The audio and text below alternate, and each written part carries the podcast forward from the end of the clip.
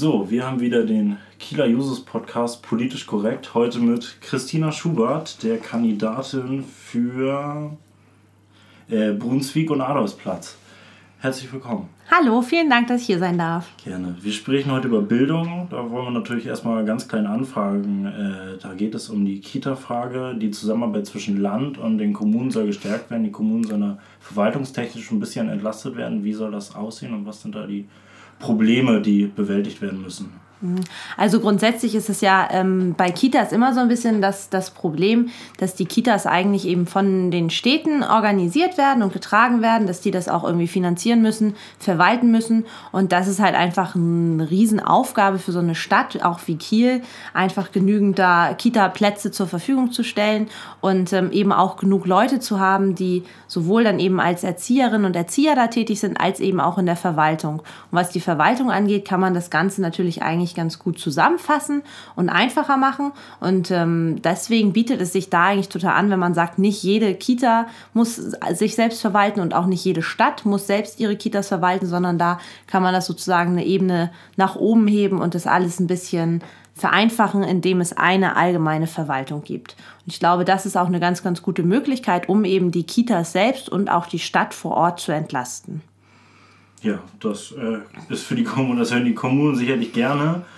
Und was sie wahrscheinlich nicht so gerne hören, ist, dass sie die flexiblen Öffnungszeiten einführen sollen. Wie soll das aussehen? Und Genau, ich finde, das ist ein ganz, ganz wichtiges Thema. Flexible Öffnungszeiten heißt halt eben, dass es heutzutage und auch eigentlich schon, schon länger, eigentlich seit es die Schichtarbeit gibt, eben für Menschen nicht so praktisch ist, wenn eine Kita von morgens um acht bis mittags um zwei auf hat, sondern man eben wirklich eine Kita-Betreuung möglichst ja, flächendeckend von frühmorgens bis abends haben müsste, damit eben ja auch wirklich Mann und Frau arbeiten gehen können, dass man flexibel, ähm, flexible Arbeitszeiten irgendwie haben kann, ohne da ein Problem zu bekommen.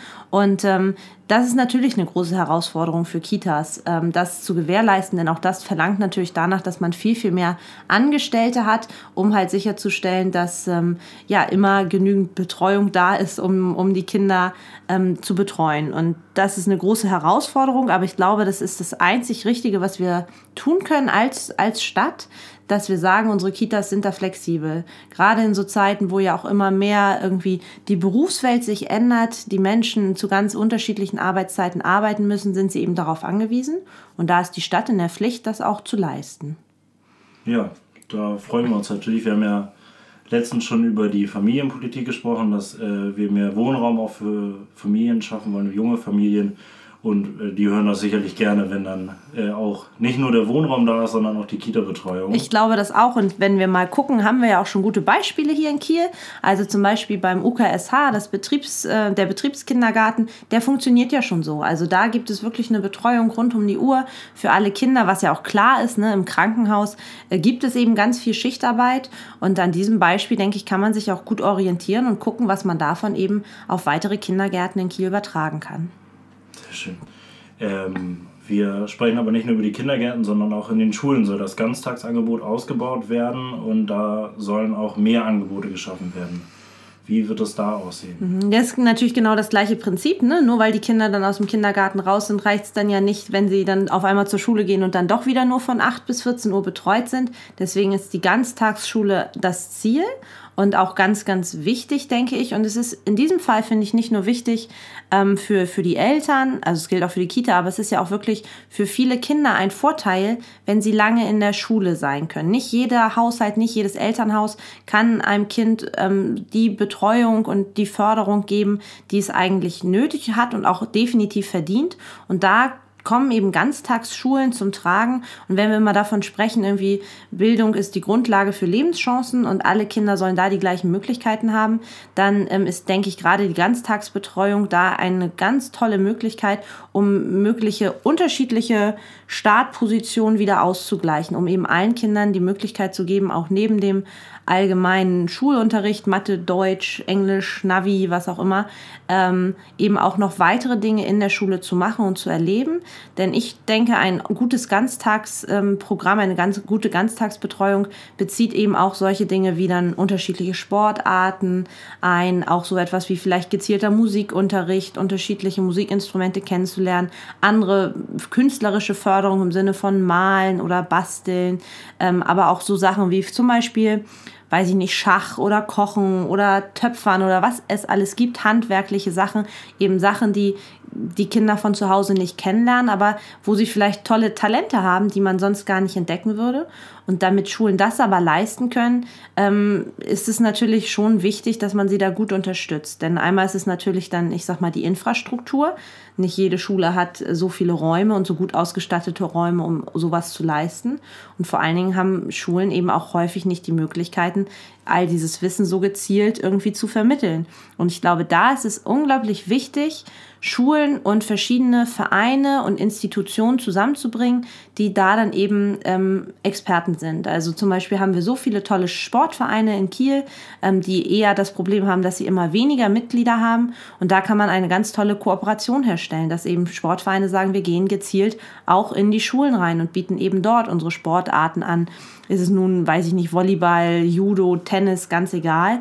Genau das Gleiche gilt, denke ich, auch für Musikschulen, dass man sagt, so, da kann man die Zusammenarbeit ähm, intensivieren oder eben auch mit freiwilligen Feuerwehren oder eben all diese Sachen, die manche Kinder von sich aus sowieso am Nachmittag machen, weil das vom Elternhaus ja unterstützt wird und die Kinder auch auf die Idee gebracht werden, aber auch Kinder von denen, bei denen zu Hause nicht sozusagen diese Unterstützung kommt, die sollen eben das auch kennenlernen. Und ich denke, da ist die, die, die Stadt Kiel ähm, sozusagen in der Verpflichtung, wirklich sozusagen diese Zusammenarbeit zu fördern, diese Kooperation herzustellen und zu gucken, Mensch, wo sind Schulen, die wir da irgendwie mit bestimmten Vereinen zusammenbringen können, sodass da ein tolles Programm entstehen kann. Ja, das äh, wünschen sich bestimmt auch viele Schüler. Was sie sich auch wünschen, ist, dass ihre Schulen modern ausgestattet werden, was ja häufig nicht der Fall ist. Gibt es da konkrete Pläne, ob da was passieren soll? Ja, also ich finde auch, das ist ein ganz, ganz wichtiger Punkt. Ähm, modern ausgestattet heißt halt als allererstes für mich, dass alle Schulen WLAN bekommen, dass Schulen ans Glasfasernetz angeschlossen werden und WLAN haben. Und äh, das ist auch definitiv ein Vorhaben, dass die SPD Kiel sich jetzt zur Kommunalwahl groß ins Wahlprogramm geschrieben hat, dass wir dafür sorgen wollen, dass alle Schulen eben dieses WLAN haben. Ähm, ich glaube, das ist absolute Grundvoraussetzung in der heutigen Zeit. Und ja, da gibt es dann immer wieder Diskussionen mit, ja, aber die Schüler sollen ja auch nicht die ganze Zeit dann nur im Internet surfen oder so. Klar muss man dann gucken, wie man damit umgeht, aber es ist keine, also finde ich überhaupt gar keine Option zu sagen, nee, um das zu verhindern, sorgen wir einfach mal dafür, dass sie hier alle im Funkloch sitzen. So kann es, denke ich, überhaupt nicht funktionieren. Das ist absolut nicht zeitgemäß. Aber natürlich ist es auch nicht damit getan, wenn die Stadt Kiel jetzt sagt, ja, wir geben allen Schulen WLAN, dann habt ihr, habt ihr es da und viel Spaß, schaut mal, was damit passiert. Ähm, es ist eben ganz, ganz wichtig, dann auch die Schulen darin zu unterstützen, dass dieses System gut genutzt wird. Und da kommt dann eben auch wirklich die Ausstattung vor Ort zum Greifen, also dass die Schulen eben auch ähm, ja, entsprechende Nutzungsendgeräte zur Verfügung gestellt bekommen. Das ist natürlich super teuer. Dann gibt es immer die Möglichkeit, dass Schulen eben damit arbeiten, dass man zu Schülern sagt, ja, bring your own device, also bring dein Smartphone, bring dein was auch immer mit. Das kannst du aber auch nicht an jeder Schule machen, denn an vielen Schulen hat nicht jeder Schüler ein internetfähiges Handy. Und da ist es eben auch äh, nicht richtig, wenn da dann irgendwelche Ungerechtigkeiten dazu führen oder irgendwie ja, finanzielle Nöte, dass manche Schüler dann nicht dran teilhaben können. Genauso wichtig ist es aber eben dann, dass diese Infrastruktur, die man an Schulen schafft, auch aufrechterhalten wird. Denn gerade so diese modernen moderne Ausstattung ähm, braucht unglaublich viel Wartung. Da spreche ich dann zum Beispiel auch von so Dingen wie Smartboards oder ähm, ja, Computerräumen. Ähm, und da ist es wichtig, dass man dann eben auch geschultes Personal hat. Denn es kann nicht sein, dass das dann irgendwie noch wieder an den Lehrkräften zusätzlich hängen bleibt. So am besten am Informatiklehrer, von denen haben wir eh zu wenig, ähm, dass der dann noch mal eben nebenbei bitte ähm, kurz das ganze IT-System der Schule leiten sollte und verwalten sollte. Und wenn was passiert, soll er springen. Ich finde, da muss die Stadt Kiel sich ein System überlegen. Ähm, ich glaube, es ist nicht damit getan, einfach zu sagen, so an jeder Schule stellen wir da zusätzlich vielleicht noch einen IT-Administrator ein. Ich glaube, das wäre traumhaft, das so zu machen. Ich glaube nicht, dass das möglich ist. Man kann aber natürlich darüber nachdenken, ob man sowas wie zentrale Einsatzteams hat. Denn nicht immer ist an jeder Schule jeden Tag jemand gebraucht. Aber wenn ein Notfall herrscht, weil irgendwas nicht funktioniert, dann muss, muss jemand kommen. Und da könnte man überlegen, ob man dann halt stadtteilübergreifend für mehrere Schulen so ja, eine Art Einsatzteam oder so ähm, bildet, ähm, die dann eben ausrücken, wenn was kommt. Aber das ist alles noch nicht konkret. Ich glaube, darüber muss man sich aber ganz deutlich Gedanken machen. Ich finde, jetzt zu sagen, so WLAN ist der erste Schritt, ist gut und richtig. Da muss man aber natürlich gucken, wie es weitergeht. Und dann gilt es eben natürlich auch bei moderner Ausstattung, wie gesagt, ja, um so Sachen wie, wie Smartboards. Aber ich finde auch eine Schule heutzutage darf nicht mehr nur aus Klassenräumen bestehen und fertig ist. Man muss eben auch alles weitere mit bedenken, was ich eben auch bei der Ganztagsbetreuung oder der Ganztagsschule schon angesprochen habe. Es muss auch genügend Aufenthaltsräume geben. Es gibt, muss Räume geben, wo die Schüler einfach sich auch mal entspannen können, erholen können. Wenn sie da von morgens um acht bis nachmittags um vier sind, dann lernen die ja nicht acht Stunden lang durch. Das sollen sie auch gar nicht. Das ist auch nicht gesund. Dann muss es eben was, was anderes geben, wo sie auch schön Zeit verbringen können. Und ich glaube, das ist ganz wichtig, das immer mitzudenken, denn so eine Schule soll ja klar ein Lernort sein, aber es soll auch Spaß machen, dort zu sein. Die Schüler sollen sich wohlfühlen. Ja, da freuen sich hoffentlich einige Schüler, wenn sie solche Pläne dann in ihrer Schule umgesetzt bekommen. Wo wir gerade beim Internet sind, da sind die Kinder dann ja auch einer großen Informationsflut äh, ausgesetzt und ja. dann geht es natürlich auch viel um Thema Politik.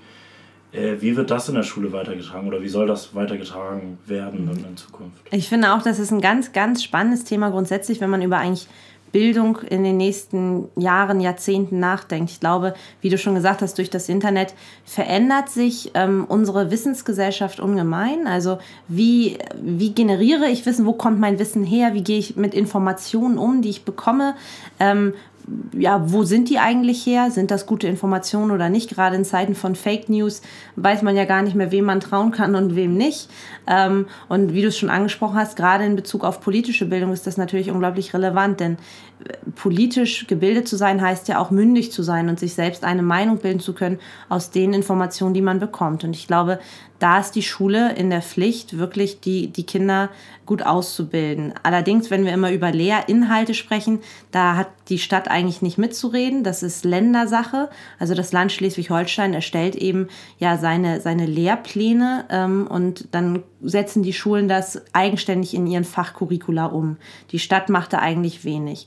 Was aber natürlich eine Stadt machen kann, wenn sie sagt, uns ist es besonders wichtig, dass unsere, unsere Kinder und unsere Schülerinnen und Schüler politisch gebildet sind, dass sie mündig sind, dass sie gut mit Informationen umgehen, ist eben, dass die Stadt von sich aus natürlich sowas wie spezielle ja, Workshops ähm, anbieten könnte, wo sie sagt, die Stadt, die ja auch ein, eine politische Einheit ist, kommt auch mal in die Schule, bietet selbst irgendwelche Module an, ähm, unterrichtet selbst und auch wieder an dieser Stelle kann die Stadt eben sozusagen der ähm, ja die Person sozusagen sein, die unterschiedliche Gruppen zusammenbringt. Also es gibt ganz viele tolle Vereine oder Stiftungen, die sich ja mit politischer Bildung auseinandersetzen und die müssen in die Schulen kommen. Und da kann natürlich die Stadt helfen, den Kontakt sozusagen herzustellen.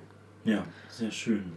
Um noch ein bisschen weg vom Thema Schule zu kommen, äh, es geht natürlich auch außerhalb der Schule um Bildung. Äh, wie sieht das aus mit Vergünstigungen in öffentlichen Einrichtungen jetzt für Schüler? Mhm. Das äh, finde ich ist ein super wichtiges Thema, denn klar, irgendwie lernen Schüler vor allen Dingen Schülerinnen und Schüler in der Schule. Das ist der Lernort schlechthin. Aber ähm, wenn, man, wenn man sich das mal so anguckt, gibt es ganz viele Erkenntnisse, dass Schüler außerhalb der Schule häufig viel, viel besser lernen und viel ähm, viel selbstständiger auch lernen und sich dadurch Sachen ganz anders merken und einprägen können. Und ich bin ein großer Freund davon zu sagen, ja, auch außerschulische Lernorte, so wird das dann genannt, ähm, müssen, müssen gefördert werden. Und ich glaube, wir haben ganz tolle Museen hier in, in Kiel und ähm, auch andere tolle kulturelle Einrichtungen.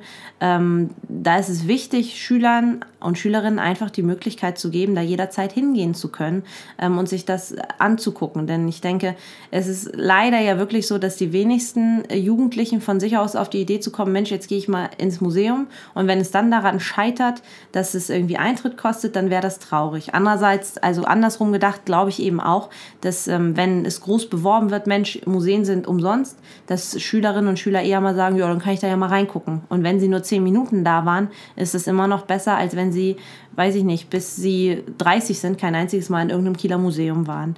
Deswegen glaube ich, dass das wirklich eine tolle Möglichkeit wäre, die Stadt und also die Museen unserer Stadt und die Schulen näher zusammenzubringen.